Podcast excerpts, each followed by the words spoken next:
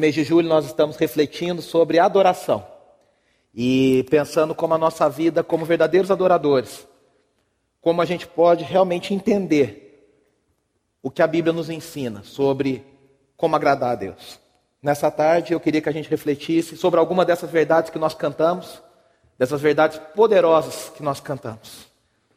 É, às vezes a gente quer inventar tanta coisa.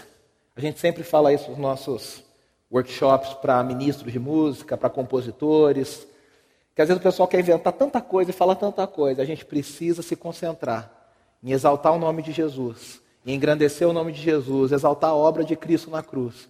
Aí não tem erro, não tem como a gente se perder. E nessa tarde eu queria convidar você para a gente refletir sobre qual é a adoração, qual é o tipo de adoração que Deus aceita. A gente às vezes tem uma ideia errada que uh, Deus é um mendigo, desculpa a, a, expressão, mas é um mendigo de adoração, de, de, de palavras boas sobre ele, como se Deus tivesse um problema de autoestima, como se Deus tivesse uma dificuldade com a identidade dele e pediu para a humanidade então ficar falando que ele era alguma coisa boa, para que então ele se sentisse bem. Eu sempre me lembro de uma tirinha de um cartunista que não é cristão, e ele, o personagem dele principal é Deus. Mas é aquele Deus bem caricaturizado mesmo. Bem aquele ah, barbinha branca, carequinha, com lençolzinho creme, assim, aquela roupinha né, meio lençol, é, meio bata de coral de antigamente, né? E, e aí Deus está meio tristinho, e ele chega assim e tem o planeta Terra. E ele fica olhando para o planeta Terra. Quando ele pega e faz assim, perto, o, sai de dentro do planeta assim, lindo! Aí ele dá, olha de novo e tal. Aí ele chega perto de novo, aí fala, forte! Aí o sorrisinho já começa a aparecer um meio sorriso, né? E aí depois ele chega de novo perto do planeta e fala, poderoso! E aí ele sai todo feliz e vira para o lado e fala assim, ah, nesses dias eu lembro para que, que eu criei esse planeta. Né? Como se Deus fosse esse que às vezes acorda de, com a baixa autoestima, fala, não, eu preciso que as pessoas me louvem, porque eu preciso me curar. Meus irmãos, não é isso que acontece. A gente louva a Deus não porque Deus precisa do nosso louvor. Não, porque, por que eu estou dizendo isso? Porque quando a gente pensa assim, a gente tende a achar que qualquer coisa que a gente dá, Deus tem que aceitar, afinal, Ele precisa. Eu me lembro que nem em bazar de igreja as pessoas são obrigadas a aceitar o que os outros dão. Eu me lembro de um pastor lá em BH uma vez que fez um bazar e a galera deu coisa assim, nível ótimo. Uma das coisas que eu nunca me esqueci que alguém da igreja deu era um ventilador com uma pá só. Aí ele ficou tão revoltado que ele chamou a coordenadora do bazar e falou assim: Você vai no domingo à noite, vai colocar tudo lá na frente, que eu vou resolver com a igreja. E aí ele chegou lá na frente e falou: Irmãos, esse tipo de coisa que foi doado para o bazar, a gente não precisa. Então eu queria que você que doou essas coisas tão maravilhosas, para não dizer outra coisa, venha aqui, pegue e leve de volta. Ninguém levantou.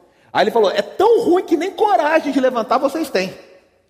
E às vezes a gente é assim, a gente dá para Deus o que a gente acha. Assim, ah, a gente, a Andressa tem pavor desse tipo de coisa. Às vezes a gente vai em algumas igrejas que o pessoal dá oportunidade para o outro cantar, dar um testemunho. Você já viu essa, esse tipo de coisa? E aí vai a pessoa e sempre tem aquela famosa frase, né? Irmãos, eu não preparei, eu não ensaiei, eu não sei a letra. Né? Essa eu não sei a letra acontece.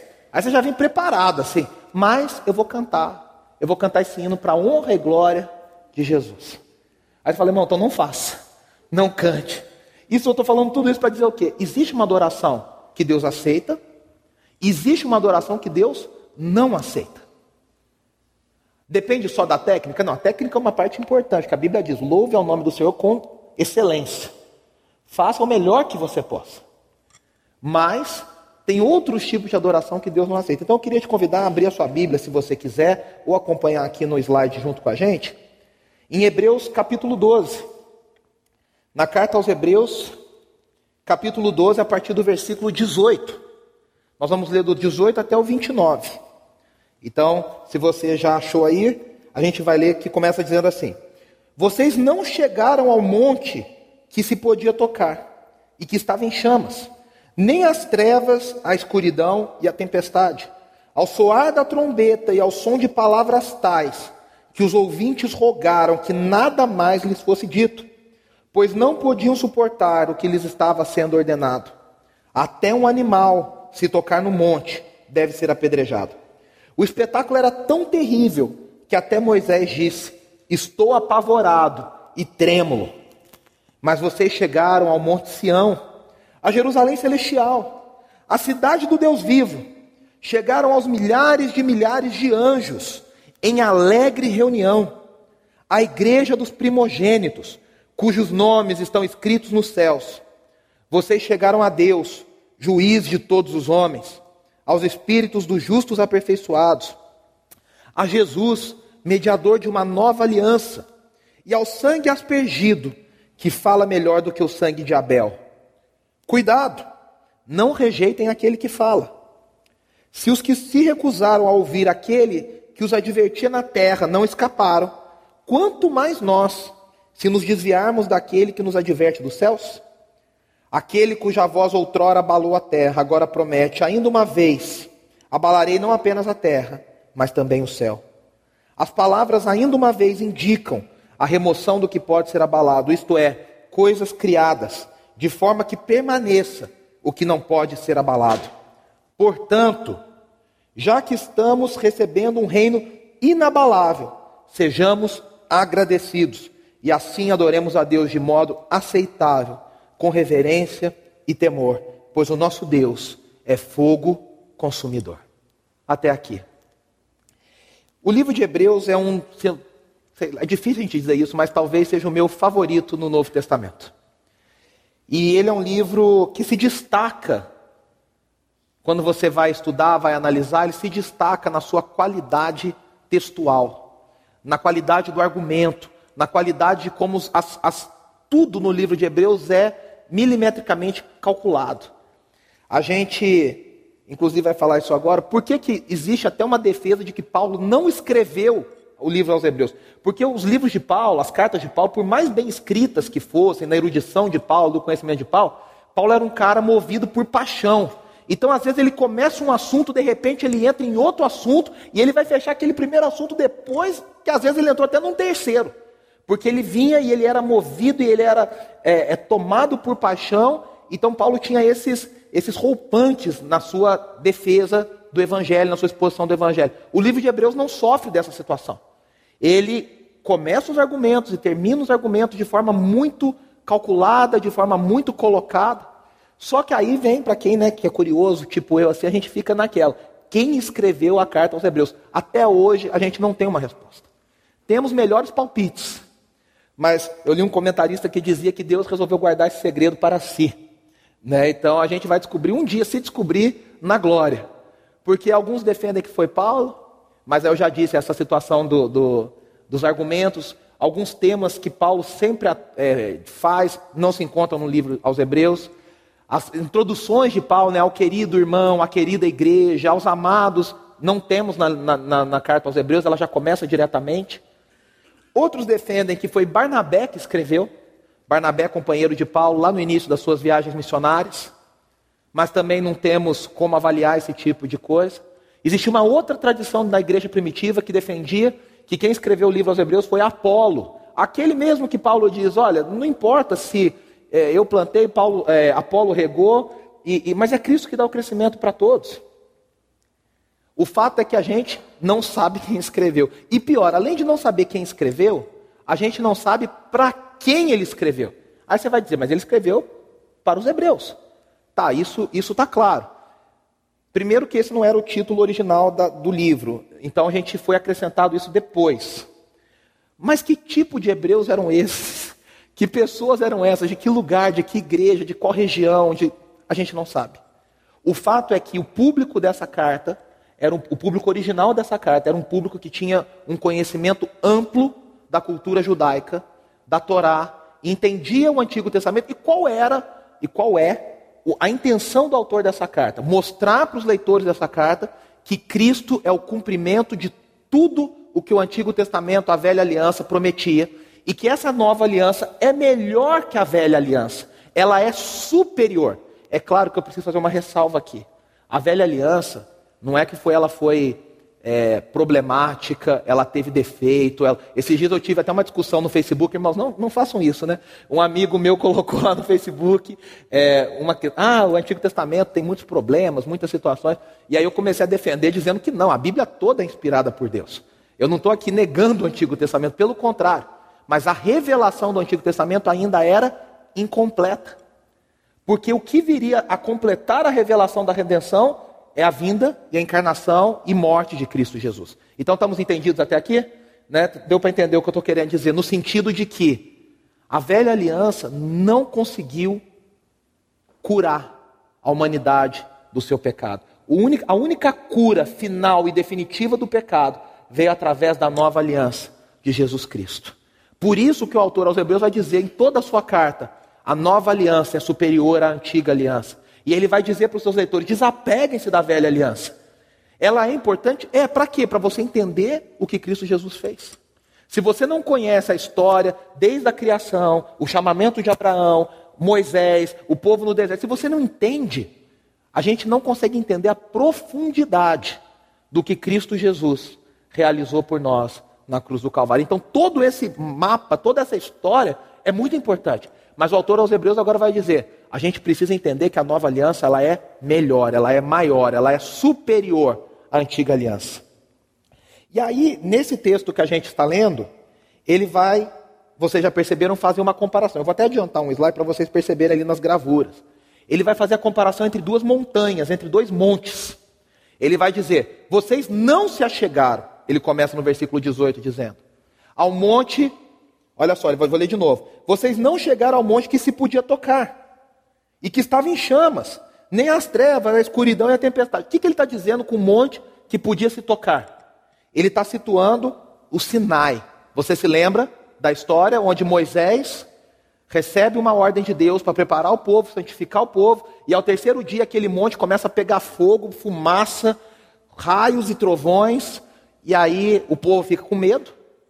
E Deus fala, fala para Moisés de uma forma muito, né? Olha, vai lá você, escuta tudo e depois você conta para a gente. A gente fica aqui esperando, não tem problema, pode ir lá. Né? Muito espertinho esse povo, mandou Moisés ir para o meio do negócio. Interessante que a Bíblia não conta para a gente em nenhum lugar que Moisés teve medo. Mas o texto de Hebreus coloca que Moisés teve medo.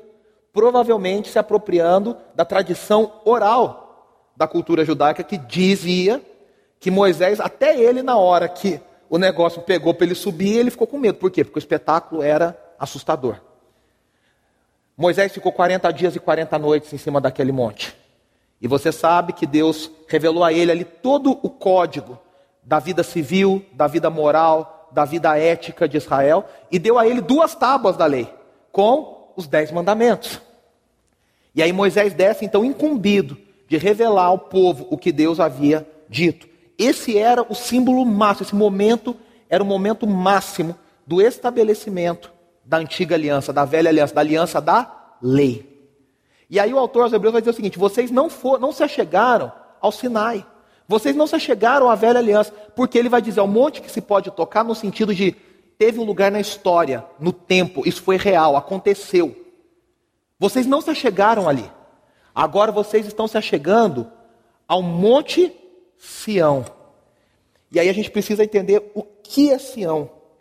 Sião é, às vezes, usado no Antigo Testamento, na maioria das vezes. Ele é usado como sinônimo de Jerusalém, a cidade de Davi.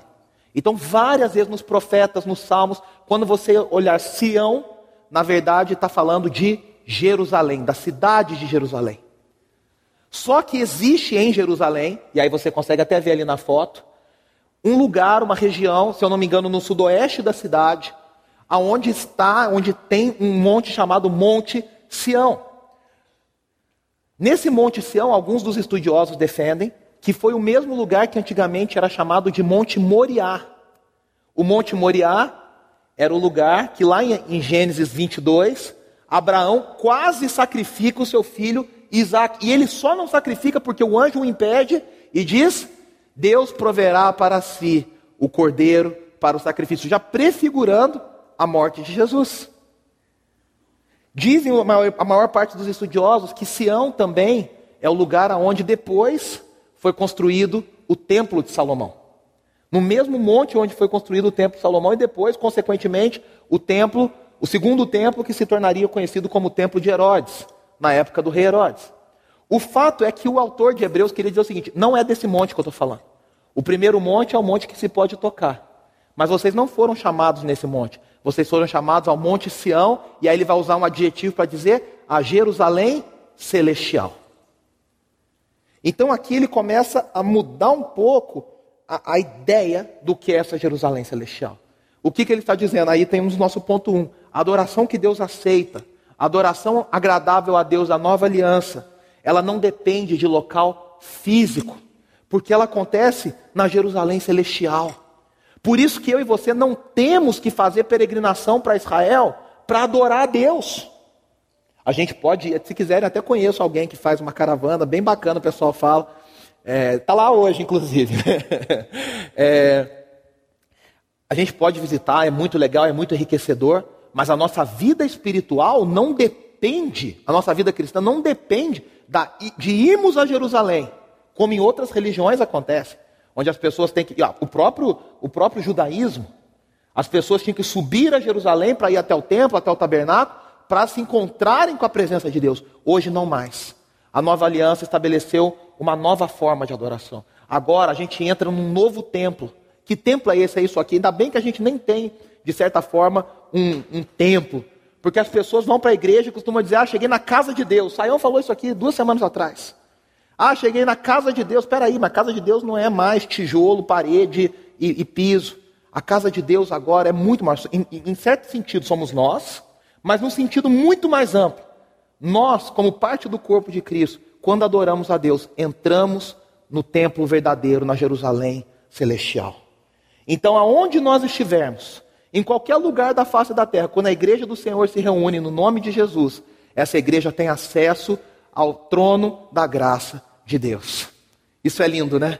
Isso é poderoso. Isso nos liberta, porque a gente não depende mais de local físico. A gente agora adentra, entra na Jerusalém celestial.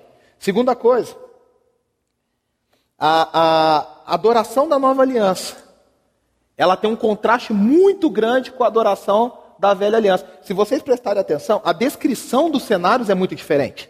Ele vai dizer lá no Sinai, tinha escuridão, trevas, fumaça, um som de trombeta que não era legal, não é música. Era um som meio aterror, é, aterrorizante, assim, aquele, aquele, sabe, aquele, pensa um negócio assustador, macabro, tão pesado, tão pesado, que o próprio Moisés temeu subir. O homem que tinha tanta liberdade com Deus ficou com medo. Vou pôr o negócio aqui. Por que isso, meus irmãos? Porque Deus queria assustar o povo? Não. Deus estava mostrando ao seu povo a seriedade da sua santidade da sua glória. E mostrando o seguinte: para mim, para você e para o povo de Israel, que sem a graça de Deus, nós não temos capacidade nenhuma de permanecer na sua santa presença. Então, sem a graça de Deus, o espetáculo que nos espera é aquele: fumaça, terror, trovões, trombetas. Mas aí, quando vai descrever a Nova Jerusalém, a Jerusalém celestial, o cenário é outro, ele vai dizer festa e alegria. E aí nessa festa a gente não está sozinho, né? Nessa festa a gente tem uma série de personagens, nós temos milhares de anjos. A versão mais antiga vai dizer miríades de anjos, milhares e milhares de anjos. Nós temos os redimidos que já morreram e já estão na presença do Senhor. Eu creio que tanto de Israel quanto da igreja estão diante do Senhor, aqueles que foram salvos pela graça e pela fé nós encontramos o próprio Deus ali no meio, não mais separado, não mais sozinho, mas agora Deus ali no meio. E existe uma grande festa. É difícil para, se você nasceu num lar cristão como eu, é difícil para a gente entender que na presença de Deus, Deus gosta de festa. Porque na nossa cabeça a gente foi treinado a achar que na presença de Deus tem que ficar aquele silêncio, que não pode falar nada, que aquela seriedade, que Deus é bravo, que Deus é, é, é carrasco.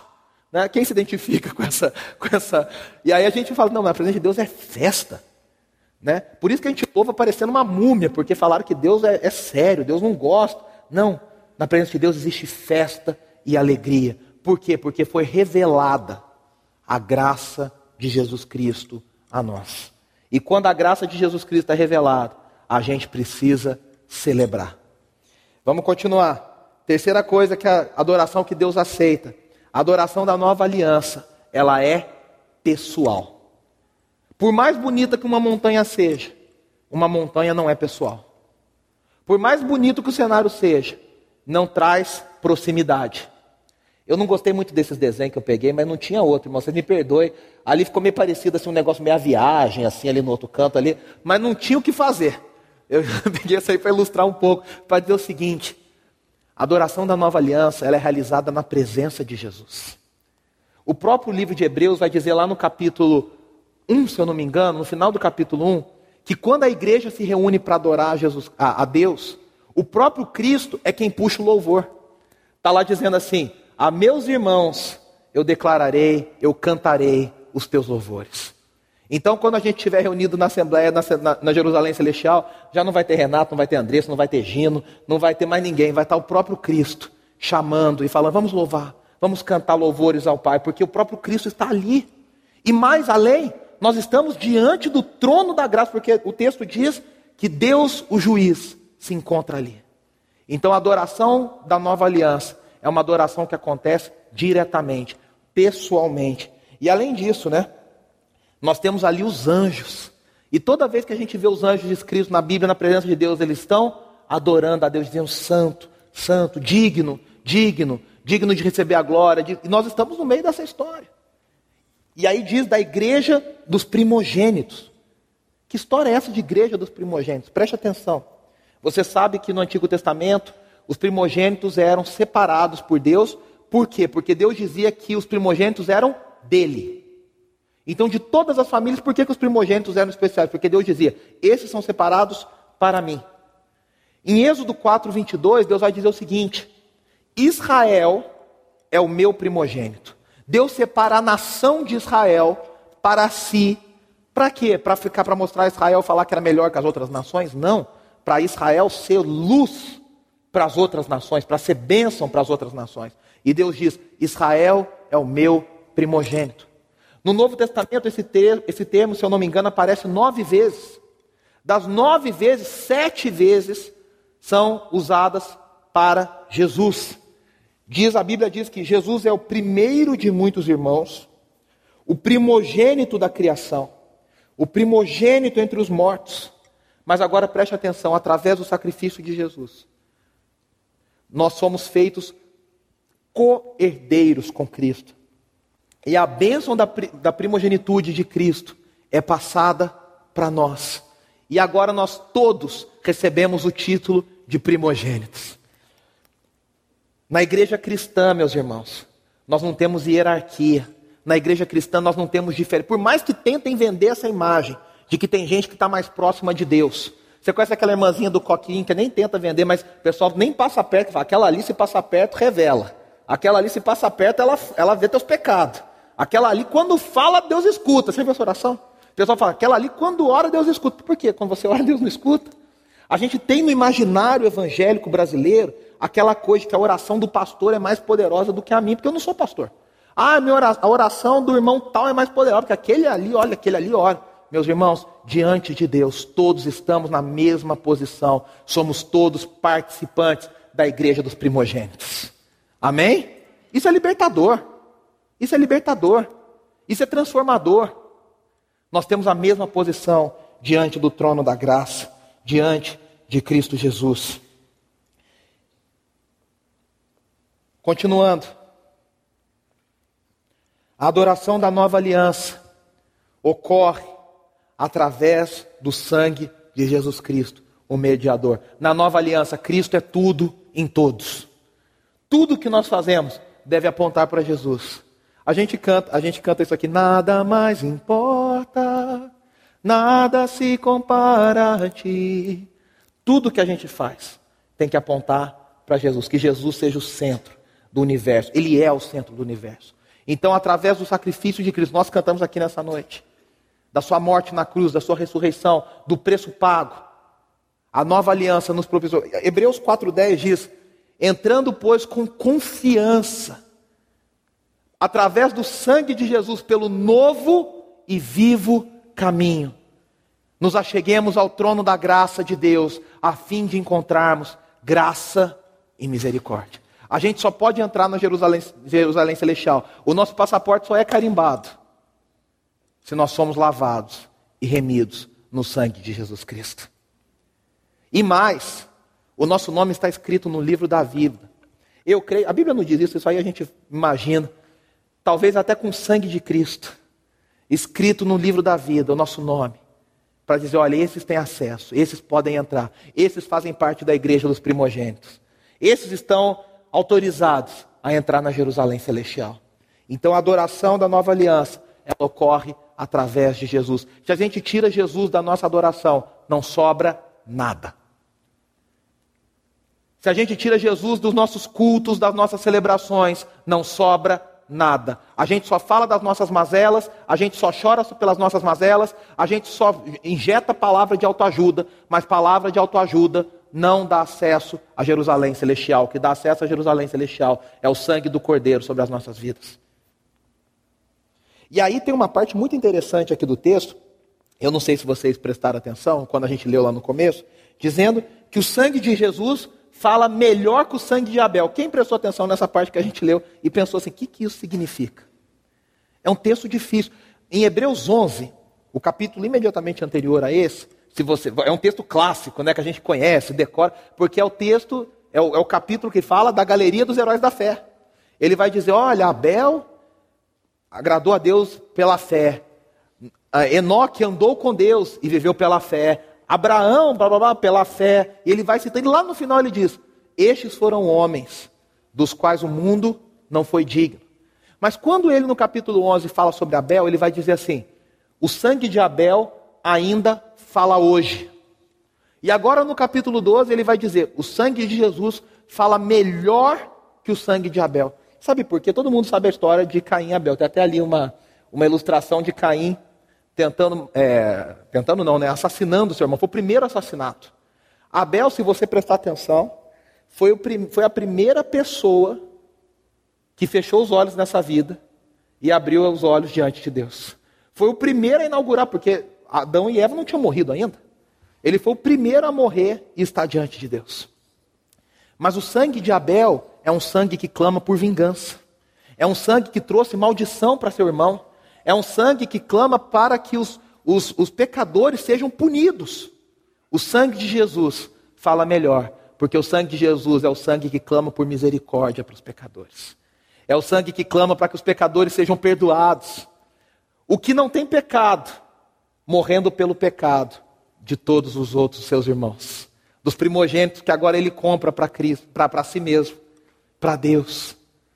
Então o sangue de Jesus fala melhor, porque o sangue de Jesus é um sangue que fala de misericórdia, de graça, de perdão. A adoração da nova aliança ocorre quando ouvimos a voz de Deus e nós respondemos a essa revelação. A adoração cristã só é possível, meus irmãos, mediante a revelação de Deus. A gente não adora diante do que a gente acha, do que você pensa, do que você é, criou. A gente só tem autorização para adorar a Deus mediante o que Deus revelou de si mesmo e o que ele pediu. A voz de Deus é uma voz muito importante no livro de Hebreus. Tanto que ele vai dizer que o sangue de Cristo, até o sangue de Cristo fala, o sangue de Abel fala. O livro de Hebreus começa dizendo: Deus nos falou de muitas formas no passado. E aí eu aqui vou acrescentar, né? Deus falou através de teofanias. Teofania é a aparição do próprio Deus. Então, seja com Abraão. A gente não sabe como Abraão ouvia a voz de Deus. A gente não sabe se Abraão via a Deus. A gente não sabe como Adão se relacionava com Deus. Mas o fato é que diretamente eles ouviam. Eles se, se relacionavam. Na sarça, Deus aparece para Moisés numa teofania, numa aparição divina. Mas Deus falou através de Moisés, que foi o grande mediador da velha aliança. Deus falou através dos seus profetas, como Elias, como Eliseu, como Isaías, como Jeremias. Mas o autor de Hebreus vai dizer: agora, nos últimos dias, Deus nos falou através do seu filho. E quando ele fala isso, ele está querendo dizer: falar através do filho é infinitamente superior a falar através de profetas, mediadores, seja o que for. E aí ele vai dizer: se aqueles que ouviram a voz da terra, o que, que é a voz da terra? A voz dos profetas, a voz de Moisés, a voz, a voz do, do, dos enviados de Deus, já trouxe já trouxe condenação para os que não obedeceram. Vide o povo de Israel no deserto, que foi condenado porque não ouviu a voz de Deus através de Moisés. Ele vai dizer: muito mais nós temos maior responsabilidade se não ouvirmos a voz que vem do céu. A voz que vem do céu não é necessariamente. Ele está falando de Jesus Cristo. Aí você fala, mas Jesus morreu na terra. É verdade. Ele ensinou na terra. Só que a autoridade dele é celestial. A autoridade dele não é mais derivada, a autoridade dele é original, ele é o próprio Deus.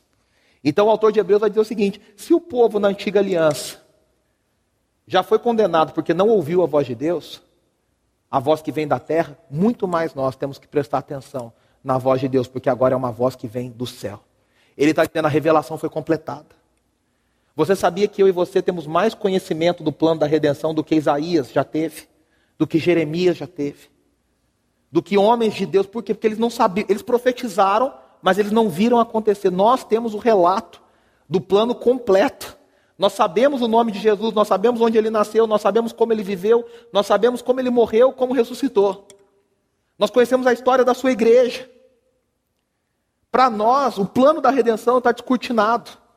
E aí você fala, glória a Deus, glória a Deus, só que a responsabilidade é maior. Quanto maior o conhecimento, maior a responsabilidade. Por isso tem gente que fala assim: ah, na, na nova aliança é tudo festa, é tudo alegria. Acabei de falar que é festa. Realmente, mas tem responsabilidade, tem seriedade. Está dando para caminhar até aqui, meus irmãos? A adoração da nova aliança é escatológico. Ah, peraí que eu esqueci um negócio aqui na, na outra, já volto aqui, rapidinho. Ele vai dizer o seguinte, o autor de Hebreus, antes da gente passar para outro ponto, ele vai dizer o seguinte: uma vez Deus abalou a terra. E ele vai falar que Deus abalou a terra com um terremoto. E ele vai dizer: abalarei de novo esta terra. Essa é uma promessa que está lá em Ageu, capítulo 2, versículo 6. O profeta Ageu foi um profeta que profetizou no retorno do povo depois do exílio babilônico. E o profeta Ageu, é curtinho o livro de Ageu, tem dois capítulos. E ele vai falar sobre a reconstrução do templo. Ele vai dizer: por que, que o povo tem casa e Deus não tem casa? Por que, que vocês estão preocupados com a sua casa, se Deus ainda não tem o templo reconstruído? E o que acontece? O templo se reconstrói, e você sabe da história que as pessoas, algumas pessoas que viram o primeiro templo choram. Eu falo que são os arquitetos que estavam frustrados, porque ficaram tristes que o templo de Salomão era lindo. E aí eles choraram. Eu não creio nisso, eu creio que eles choraram, porque a arca da aliança, que era a vida daquele templo, já não estava mais ali. A Arca da Aliança foi levada e ninguém sabe o que aconteceu com ela. A história não registra o que aconteceu com ela. O Indiana Jones brinca lá que encontrou, né, lá no, no, filme, no primeiro filme do Indiana Jones. Mas a gente, de fato, a gente não sabe o que houve com a Arca da Aliança. Se foi derretida, se foi escondida, o que, que aconteceu. E aquele templo, o segundo templo reconstruído, foi feito, mas a Arca da Aliança não estava ali dentro. E as pessoas choraram, porque a glória de Deus não estava ali. Aí vem uma, uma, uma promessa através do profeta Ageu dizendo: a glória da segunda casa vai ser muito maior do que a glória da primeira. Arquitetonicamente, difícil. A gente sabe que a arca da aliança nunca voltou. Do que, que ele estava falando? O próprio Cristo, a glória de Deus encarnada, entrou naquele templo. E ele diz além um pouco: ele fala assim: Eu abalarei a terra mais uma vez. Falando o que? Do próprio Cristo. Quando Cristo morre na cruz, a gente cantou: A terra estremeceu. O que, que houve? Houve um grande terremoto. E se a gente lê o texto dos evangelhos, a gente percebe que quando Cristo morreu e houve o terremoto, o véu se rasgou, mortos ressuscitaram. Outros mortos começaram a sair dos seus túmulos. De tão, tão poderosa que foi a morte de Cristo. Então, a, a, o abalar da terra é a revelação está completa, o plano da redenção foi completado. Chegou ao final, Cristo Jesus morreu e ressuscitou pelos pecadores. Só que aí a gente vê que isso ainda tem um segundo cumprimento, que aí sim, a adoração da nova aliança é escatológica. Essa palavra feia, escatologia, significa as últimas coisas, os últimos dias, o que virá no fim. A adoração da nova aliança não olha só para o passado, a adoração que Deus aceita não olha só para o presente, a adoração que Deus aceita olha também para o fim. Qual que é o fim? Qual que, o que, que a gente espera? A Bíblia diz que esse terremoto que aconteceu quando o Sinai, quando Deus se revelou no Sinai, esse terremoto maior que aconteceu quando Jesus morreu, ainda vai acontecer um terceiro terremoto, que é no dia que Cristo Jesus voltar para derrotar todos os inimigos e derrotar a morte, como nós cantamos aqui hoje. A Bíblia revela, lá em Apocalipse 6, você pode ler na sua casa depois, que haverá um terremoto que destruirá toda a terra. É um terremoto para destruição? Sim e não. Essa destruição vai ser uma reconstrução, uma restauração, uma cura completa do planeta. Mas ele vai vir e vai destruir todas as coisas. Então a adoração do Novo Testamento é uma adoração que também espera pelo dia. Meus irmãos, eu não sei você, mas é um, eu cada vez mais anseio pelo dia que Cristo Jesus voltará. Não para me tirar daqui simplesmente, mas principalmente para curar toda a criação dessa dor, dessa maldição, do pecado. No dia que nós seremos restaurados, nós seremos perfeitos, nós seremos completos, não haverá mais dois, não haverá mais morte, não haverá mais o poder do inimigo, da atuação do inimigo, nós seremos plenos e reinaremos com Cristo. E aí ele vai dizer: quando a obra da redenção for completada, nós receberemos um reino inabalável. Lembra da oração do Pai Nosso? O que Jesus nos ensinou a orar? Venha a nós o teu reino, o reino de Deus é um reino inabalável. O reino de Deus é um reino que não tem político que derrube, não tem imperador que tente acabar. E olha que o povo tentou, mas o reino de Deus, desculpa a expressão, eu não sei nem se existe, ele é imparável. Ele é irremovível, é um reino inabalável. E nós somos feitos em Cristo Jesus primogênitos, cordeiros e reis e sacerdotes pela graça de Deus, eu e você que estávamos destinados à morte, agora somos feitos reis. Eu me lembro da figura de Mefibosete, neto de Saul, que era um inválido, que era uma ameaça à monarquia de Davi. Quando Davi fala, alguém está vivo da família de Saul, ele chega achando que vai matá-lo, que Davi agora me descobriu, vai me matar. E Davi fala para ele: Você vai comer na minha mesa, você vai morar no meu palácio, você vai viver como se fosse o meu filho. Foi isso que Deus fez conosco. A gente estava destinado à miséria, à morte, ao esquecimento. E Deus falou: agora você vai ser meu filho, primogênito. E vai morar na minha casa, na Jerusalém Celestial. E vai ter o mesmo título que o meu filho tem. Ele é rei, você é rei junto com ele. Isso é lindo, meus irmãos. Nós esperamos pelo reino que é inabalável. Por isso que a nossa oração tem que ser: venha o teu reino, venha o teu reino. A adoração da nova aliança é uma adoração que não pode ser abalada também. O reino de Deus já começa aqui.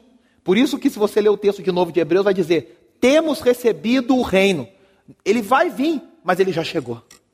E é o reino que não pode ser abalado. O que, que significa isso? Significa que a gente não vai sofrer? Olha a história da igreja.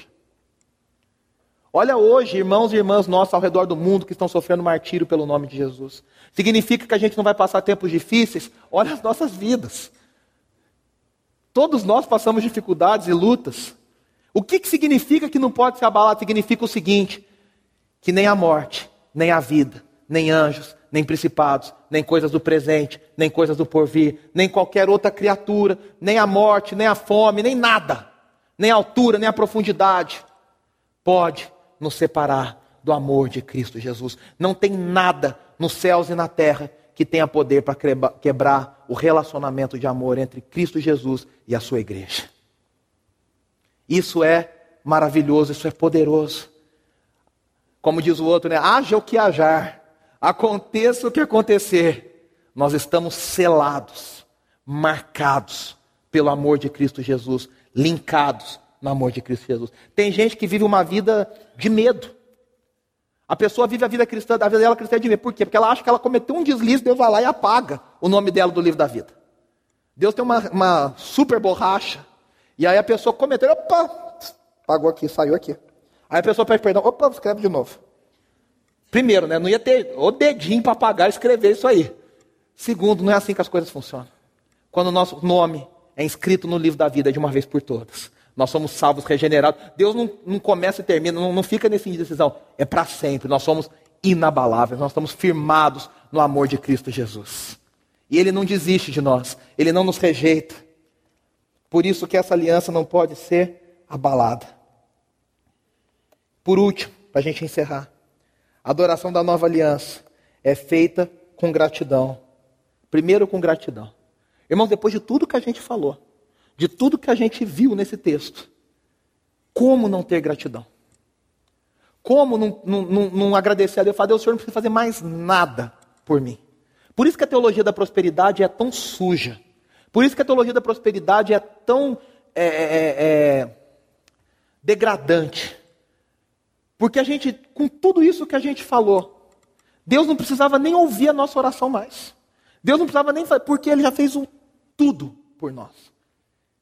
A teologia da prosperidade ainda quer dizer que Deus é um garçom, ou um mordomo, ou um empregado que está a meu serviço. E eu falo e ele faz.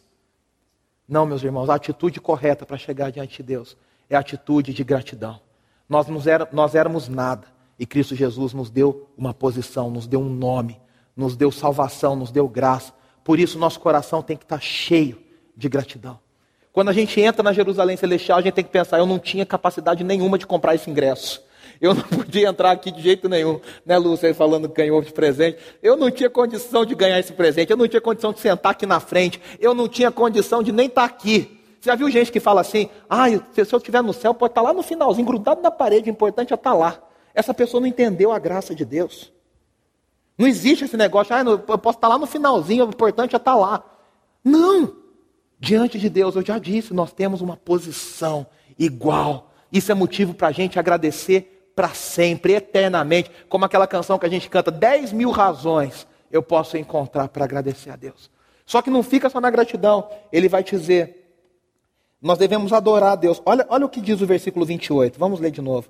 No versículo 28 ele diz: Portanto, já que estamos recebendo um reino inabalável, sejamos agradecidos e assim adoremos a Deus de modo aceitável. Como é que é o jeito que Deus aceita? De tudo isso que nós falamos. Qual que é a adoração que Deus aceita? Adoração que é feita com reverência e temor. Já ficou claro que não é com seriedade. Reverência não é a mesma coisa que seriedade. Tem muitos lugares que o culto é sério, é travado e não existe reverência.